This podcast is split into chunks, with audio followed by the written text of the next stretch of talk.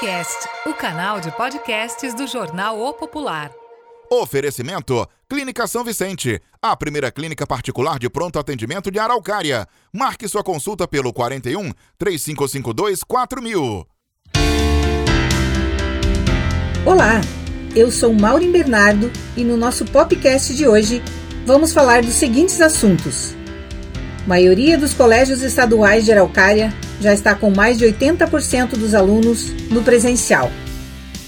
Decisão de liberar áreas de lazer na pandemia deve ser consensual entre síndico e moradores de condomínios. Para atletas de Araucária, irão disputar a Série A do Campeonato Brasileiro de Vôlei Sentado. Conselho Tutelar alerta para o cumprimento de portaria que regula a entrada de menores em eventos noturnos. Delegacia de Araucária instaurou inquérito e já está ouvindo testemunhas sobre o engavetamento na rodovia do Xisto. Na Medprev, mulheres encontram consultas e exames preventivos do Outubro Rosa. Obras do residencial Paineiras, da VKR Empreendimentos, entram na reta final. A maioria dos colégios estaduais de Araucária já convocou seus alunos para o retorno presencial das aulas conforme resoluções das Secretarias Estaduais da Saúde e da Educação, que foram divulgadas na tarde de quinta-feira, 23 de setembro. Segundo a CESA, todos os alunos deverão voltar, com exceção os que têm comorbidades ou estão em isolamento por infecção da Covid-19. Estudantes com comorbidades deverão apresentar, obrigatoriamente, o atestado médico. Como a notícia pegou algumas instituições de surpresa, a CESA ainda deu uma semana de prazo para que todos consigam se adequar às novas regras. Porém, em algumas escolas, a convocação foi tranquila, pois elas já estavam atendendo um número expressivo de alunos. O Jornal Popular procurou os diretores dos 19 colégios estaduais de Araucária para saber como foram os procedimentos adotados após as determinações do governo do estado. Os colégios Lincoln Setembrino, Rocha Pombo, Monteiro Lobato, Maria da Graça, Cleide Leni e Cebeja não quiseram falar a respeito. Os colégios Euseário Pitts, Ana Cava, João Nerli e Vespertino Pimpão não retornaram nossas mensagens. Os demais aceitaram conversar com a nossa redação. Acompanhe o que eles disseram. Francisco Teles Maria, diretor-geral do Colégio Estadual Fazenda Velha, no bairro Estação, disse que nem todos os alunos voltaram e não há previsão para que isso ocorra. A escola segue o distanciamento determinado na resolução da CESA. Todos os profissionais também estão envolvidos no atendimento presencial dos alunos. Alessandro Vieira Rosa, diretor do Colégio Estadual Professora Galvira Pinto, no bairro Capela Velha, comentou que foram convocados todos os alunos para o retorno. No dia 27 de setembro, o colégio tinha 65% dos alunos presentes na escola. E a estrutura da escola é a mesma de antigamente, disse o diretor. Se todos seguirem os protocolos, a escola acredita que não terá nenhum problema. Porém, ainda estão faltando alguns funcionários. Então o colégio disse que está se virando conforme dá. Daniele Martins Kurowski, diretora do Colégio Estadual do Campo Araucária, área rural de Rio Abaixinho, falou que está com 90% de alunos no presencial, com todas as turmas divididas em dois grupos de escala semanal. O colégio só está esperando a autorização do transporte escolar para que todos estejam 100% em sala de aula. Quanto ao quadro de profissionais, o colégio disse que está reduzido e terá que se desdobrar para conseguir cumprir o protocolo de biossegurança. Annelise Ritter Widmer, diretora do Colégio Estadual do Campo Joana Gurski, na área rural de Rio Verde Acima, disse que no seu colégio 80% dos alunos já retornaram e esse número aumenta a cada dia. Lembrou que houve uma redução de 40% no quadro de funcionários administrativos e 20% no quadro dos agentes de limpeza e que, infelizmente, essa redução trará transtornos e dificultará a manutenção adequada dos protocolos de biossegurança. Gláucia Gomes de Oliveira, diretora do Colégio Estadual Marilze da Luz Brande, que fica no Jardim Fonte Nova, falou que todos os alunos voltaram e foram acomodados nas salas, garantindo o distanciamento de um metro, de cabeça a cabeça, cabem 35 alunos por sala. O colégio sofre apenas com a falta de professores, o que dificulta a organização. E também tem poucos funcionários da limpeza para atender a demanda e os protocolos de biossegurança. Rodrigo Marcelo Visorek, diretor do Colégio Estadual Helena Vissoc, no bairro Costeira, comentou que nem todos os alunos retornaram. Adiantou que as salas têm 49 metros quadrados e, pela quantidade de alunos matriculados, será possível acomodar todos. Disse que só falta uma professora e o quadro de funcionários de limpeza e administrativo está completo. André Gottfried, diretor-geral do Colégio Estadual Júlio Chimansky, localizado no centro, disse que o colégio ainda não atingiu 100% dos alunos, mas já está com mais de 80% frequentando as aulas presenciais. Algumas salas já estão com 100% da sua capacidade ocupada. E quanto à estrutura de profissionais e equipamentos, o colégio aguarda a chegada de carteiras e cadeiras, que já era uma necessidade da escola. Carlos Eduardo Fontalva, diretor do Colégio Estadual do Campo Guajuvira, que fica na área rural de Guajuvira de Baixo, comentou que nem todos os alunos retornaram e que o colégio está com cerca de 83% no presencial. Disse que foi possível acomodar todos com o distanciamento previsto. Em relação à estrutura de funcionários, o colégio está preparado para receber os alunos. Sueli Estela Farias de Brito, diretora do Colégio Estadual Cecília Meirelles, no bairro Cachoeira, falou que retornaram aproximadamente 80% dos estudantes e que a escola aguarda o retorno de todos ainda essa semana. Ela disse que as salas de aula comportam 32 estudantes e que são 35 na maioria das 12 salas do turno da manhã. Disse que está sendo possível manter o distanciamento previsto, mas caso todos retornem, o colégio vai adotar o rodízio. O quadro de profissionais da limpeza e higienização também está completo. Em tempos de isolamento social, devido à pandemia do novo coronavírus, a maioria dos condomínios decidiu seguir à risca as determinações impostas pelos decretos e interditou as áreas de lazer para evitar a aproximação entre os moradores e, com isso, conter o avanço do novo coronavírus. Porém, nas últimas semanas, com a flexibilização de alguns decretos estaduais e municipais, foi liberada a reabertura de áreas de lazer em muitos desses condomínios. Moradores então puderam voltar a utilizar o salão de festas, churrasqueiras, entre outros espaços, mas com limite de pessoas.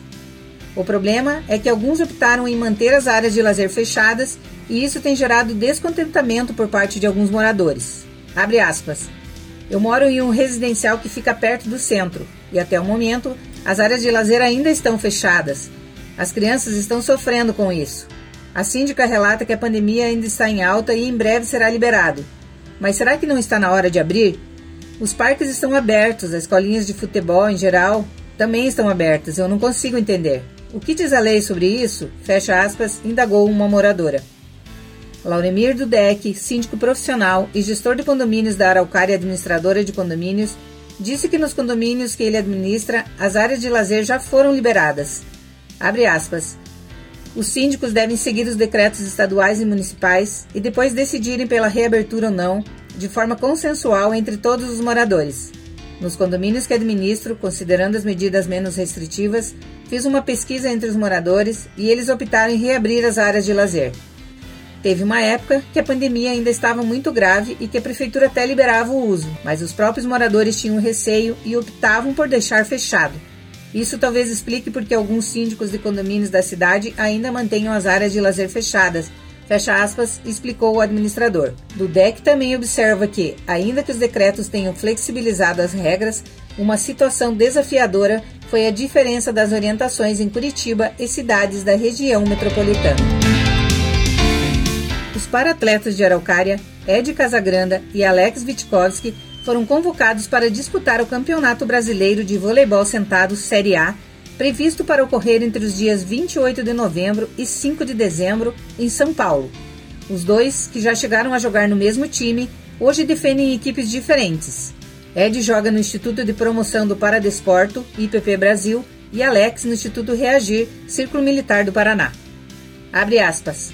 Essa é a maior competição em nível nacional para a minha modalidade. Estou muito feliz em ter sido convocado.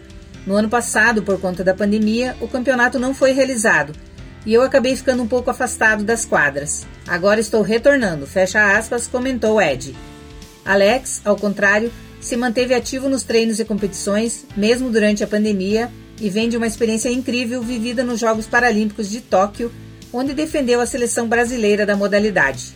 Abre aspas. Estamos treinando firme e forte visando o Campeonato Brasileiro deste ano.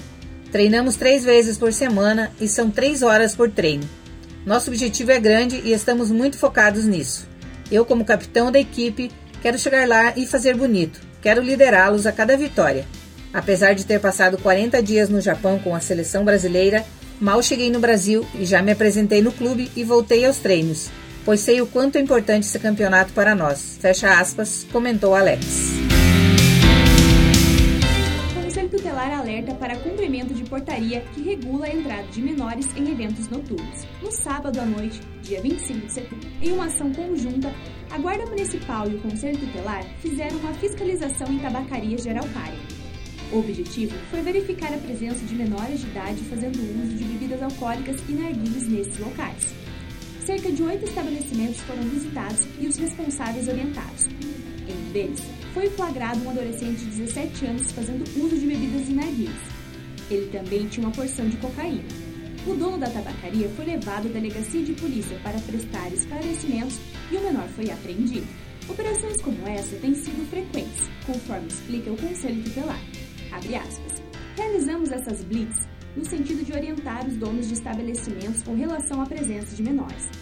Muitos deles já estão se adequando e tomando algumas medidas para não deixar menores entrar, mas outros ainda contrariam as determinações, o que é preocupante, disse a conselheira Patrícia Soares.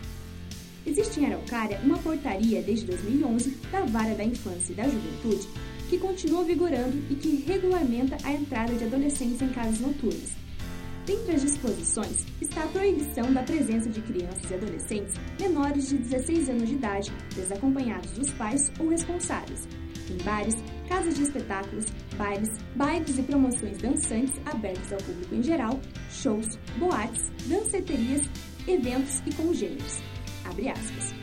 O foco não é inibir a presença de adolescentes nos estabelecimentos, mas reiterar a cobrança aos pais, para que procurem acompanhar os filhos, a legislação penal também encara como crime a venda ou fornecimento de bebida alcoólica para adolescentes, mas são os pais que precisam ficar atentos ao comportamento dos filhos. Eles não podem encarar como normal, por exemplo, o fato de o filho menor chegar em casa alcoolizado, pontuou a conselheira. Já a conselheira Mônica Dalá faz alerta sobre os documentos falsificados. Abre aspas.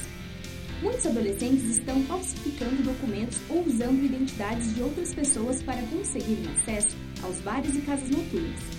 Essa atitude caracteriza crime conforme o Código Penal. Segundo a conselheira, os proprietários de estabelecimentos foram orientados de que, ao perceberem essa prática, deverão acionar os órgãos competentes. O Conselho Tutelar destaca ainda que os donos de estabelecimentos e os promotores de eventos também devem ser cautelosos e cumprir a portaria, porque nem sempre o Poder Judiciário, a Polícia Civil e Militar, a Guarda Municipal e o Conselho Tutelar estarão presentes em todos os eventos para fazer esse controle. Cabe aos estabelecimentos tomar medidas que possam evitar a entrada de menores de idade. Polícia Civil de Araucária instaura inquérito e testemunhas. A Delegacia de Araucária já instaurou um inquérito para investigar as causas do acidente ocorrido na tarde de quarta-feira, 22 de setembro, no quilômetro 165 da rodovia do Xisto, entre as cidades de Araucária e Contenda, onde três pessoas morreram. Testemunhas estão sendo ouvidas e a Polícia Civil aguarda a conclusão dos laudos da perícia. O motorista do caminhão bitrem que provocou o engavetamento ainda não foi ouvido. Segundo a delegacia, ele é morador do estado do Rio Grande do Sul e, através de mensagens via WhatsApp, informou que iria entrar em contato com a polícia na quarta-feira, mas até o fechamento desta edição não havia retornado. Abre aspas estamos tendo dificuldades em estabelecer contato, porque o número do telefone que ele passou é só o WhatsApp e ele não está retornando nossas mensagens, explicou a DP. Ao contrário do motorista, uma das vítimas que sobreviveu ao acidente e teve alta hospitalar prestou depoimento nesta quarta-feira, dia 29. Conforme a polícia, é uma testemunha que disse ter presenciado o motorista em velocidade acima da permitida e fazendo manobras perigosas. A testemunha também relatou que chegou a pegar a placa do caminhão com a intenção de denunciar para a Polícia Rodoviária Federal iria fazer isso ao chegar ao seu destino, porém não deu tempo. O acidente foi causado por um caminhão bitrem, cujas investigações preliminares apontam que ele teria cochilado ao volante. Ele não conseguiu frear, causando um engavetamento que atingiu os veículos parados por conta de obras na pista. Ainda de acordo com as informações que estão sendo analisadas pela polícia, este mesmo condutor teria compartilhado a pista com outros motoristas momentos antes do acidente, que disseram ter presenciado ele cometendo algumas infrações de trânsito. A delegacia de Araucária, inclusive, pede a esses motoristas que compareçam para prestar depoimento e contribuir com as investigações.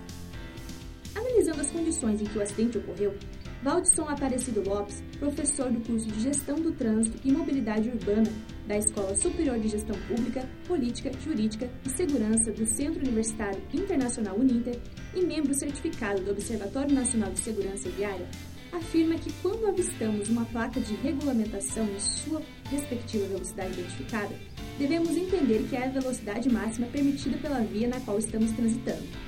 Abre aspas. Não quer dizer que eu deva transitar nessa velocidade, e sim de acordo com a segurança, pois isso requer conhecimento sobre o local, condições da via, veículo e carga que estou transportando.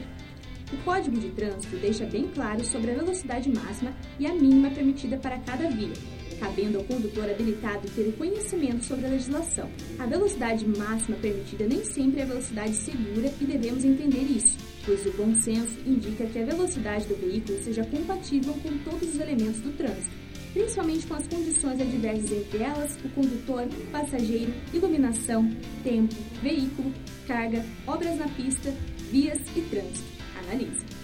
O professor ainda lembra que as sinalizações viárias de regulamentação, advertência e indicação têm por finalidade informar aos usuários sobre as proibições, obrigações, condições ou restrições com mensagens imperativas, e o seu desrespeito constitui infração de acordo com o Código de Trânsito Brasileiro. Abre aspas. Devemos ter em mente que andar abaixo da velocidade mínima ou acima da máxima permitida colocará a sua vida e a de terceiros em risco Infelizmente, na última semana, três pessoas perderam a vida em um grave acidente na rodovia do Xisto. Lembramos que não foram apenas três pessoas, e sim três famílias impactadas pela violência no trânsito. Nesse momento, podemos atribuir vários fatores e pensarmos se a sinalização estava coerente ao espaço, se a fiscalização eletrônica está adequadamente sinalizada e operante, também como está a saúde física e mental dos condutores profissionais que exercem atividade remunerada, bem como o exame toxicológico em dia e os custos de atualização do transporte de cargas.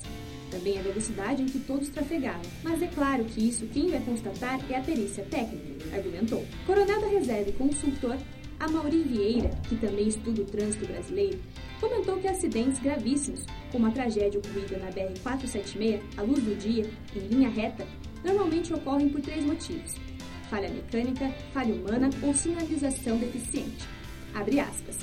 Não analisei a situação porque estava fora da região, mas fui informado imediatamente pela equipe do Consegue Araucária e digo, de coração, que ficamos tristes, imaginando a dor das famílias das vítimas. Esperamos que as autoridades competentes consigam investigar se houve imprudência, imperícia ou negligência, para apurar responsabilidades e servir de exemplo para que casos assim não mais aconteçam em nossa cidade. Outubro Rosa na MedPrev. Sua saúde em um só lugar.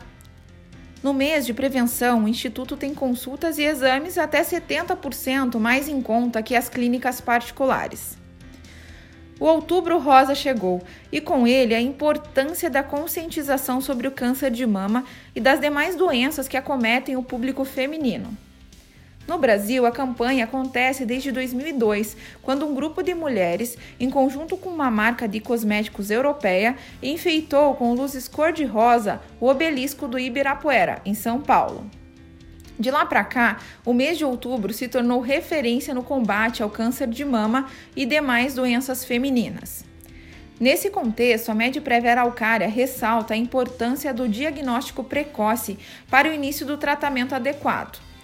O Instituto oferece consultas com ginecologistas e exames como mamografia, ecografia mamária, ecografia transvaginal, preventivo, entre outros. Os exames preventivos, por exemplo, possuem grande importância para a saúde feminina.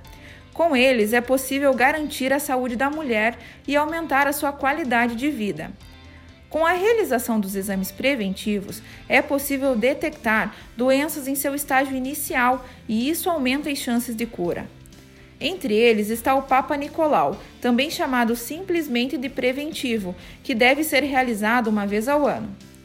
Ele é muito importante para prevenir o câncer do colo do útero, pois possibilita a detecção de lesões na parede uterina, que podem posteriormente se transformar em um tumor. Com a detecção precoce de um tumor no útero, é possível reduzir a taxa de mortalidade por causa da doença.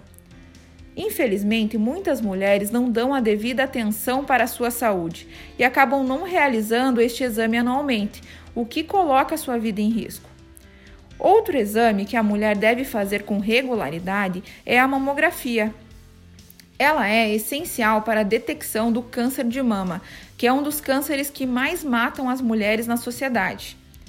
Para mulheres a partir de 40 anos, é importante que exames clínicos das mamas sejam realizados com avaliação médica e um exame de ultrassom das mamas. Para as que possuem histórico do câncer de mama na família, a partir dos 30 anos, os exames já podem começar a ser realizados. Vale lembrar que mulheres em qualquer idade devem fazer uma avaliação clínica das mamas e, se necessário, o profissional encaminhará para um exame de mamografia. Exames de desintometria óssea é importante para detectar osteoporose, uma doença que atinge mais as mulheres do que os homens. Mas é recomendável que o exame de desintometria óssea seja feito no período da menopausa. Mulheres que possuem mais de 65 anos ou que possuem problemas como deficiência do estrogênio no corpo, problemas na tireoide, doenças renais ou reumáticas, histórico familiar ou que façam uso constante de corticosteroides devem realizar o exame de forma anual. Com os exames de ultrassonografia pélvica e transvaginal, é possível avaliar os órgãos do sistema reprodutor feminino, sendo possível detectar diversas doenças, como mioma uterino, endometriose e cistos. Geralmente, quando a mulher realiza o preventivo, é encaminhada também para realizar a ultrassonografia do útero com o exame, é possível verificar as dimensões dos órgãos internos e garantir que está tudo dentro das dimensões normais. O valor das consultas e exames da Medprev Araucária também possuem preços bem acessíveis, que podem custar até 70% mais barato que as clínicas particulares. Outra vantagem são as condições de pagamento, com parcelamento em até 12 vezes ou pagamento pelo Pix, dependendo do procedimento. Os pacientes têm ainda a facilidade de poder marcar suas consultas e exames pelo WhatsApp ou pelo app da MedPrev, disponível para baixar no Apple Store ou Google Play. As unidades da MedPrev Araucária ficam nos seguintes endereços: Avenida Vitor do Amaral 33, Centro, próximo à Praça Dr. Vicente Machado, e Rua Fernando Sucol, 33, Centro. O atendimento é de segunda a sexta-feira, das 8 às 18 e aos sábados, das 8 ao meio-dia. Mais informações e agendamentos de consultas e exames podem ser feitas pelos telefones 3552-5257 ou pelo WhatsApp no 99710 6333. Mais informações e agendamentos de consultas e exames pelos telefones 3552-5257 ou pelo WhatsApp 99710 6333 e conheça mais sobre o Instituto. Obras do Residencial Paineiras entram na reta final.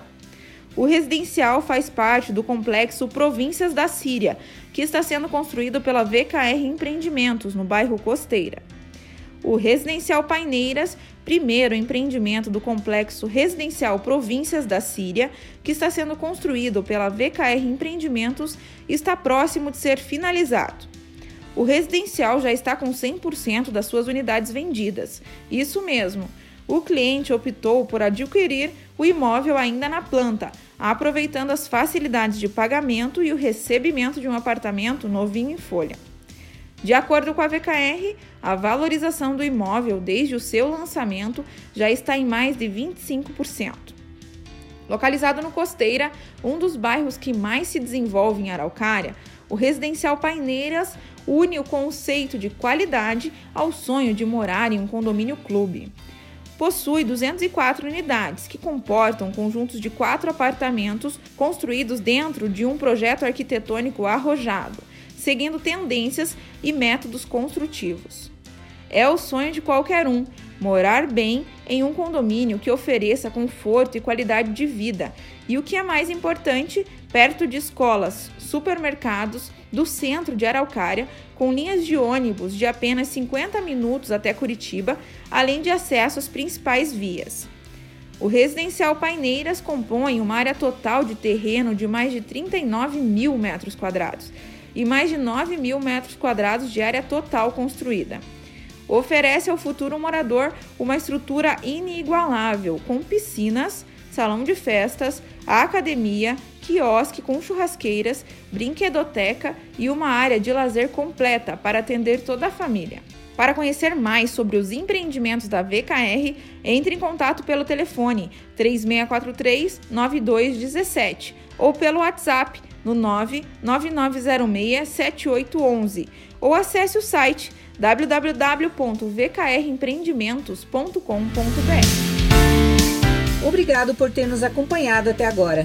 Te aguardamos na próxima semana com mais um podcast produzido pelo jornal O Popular do Paraná.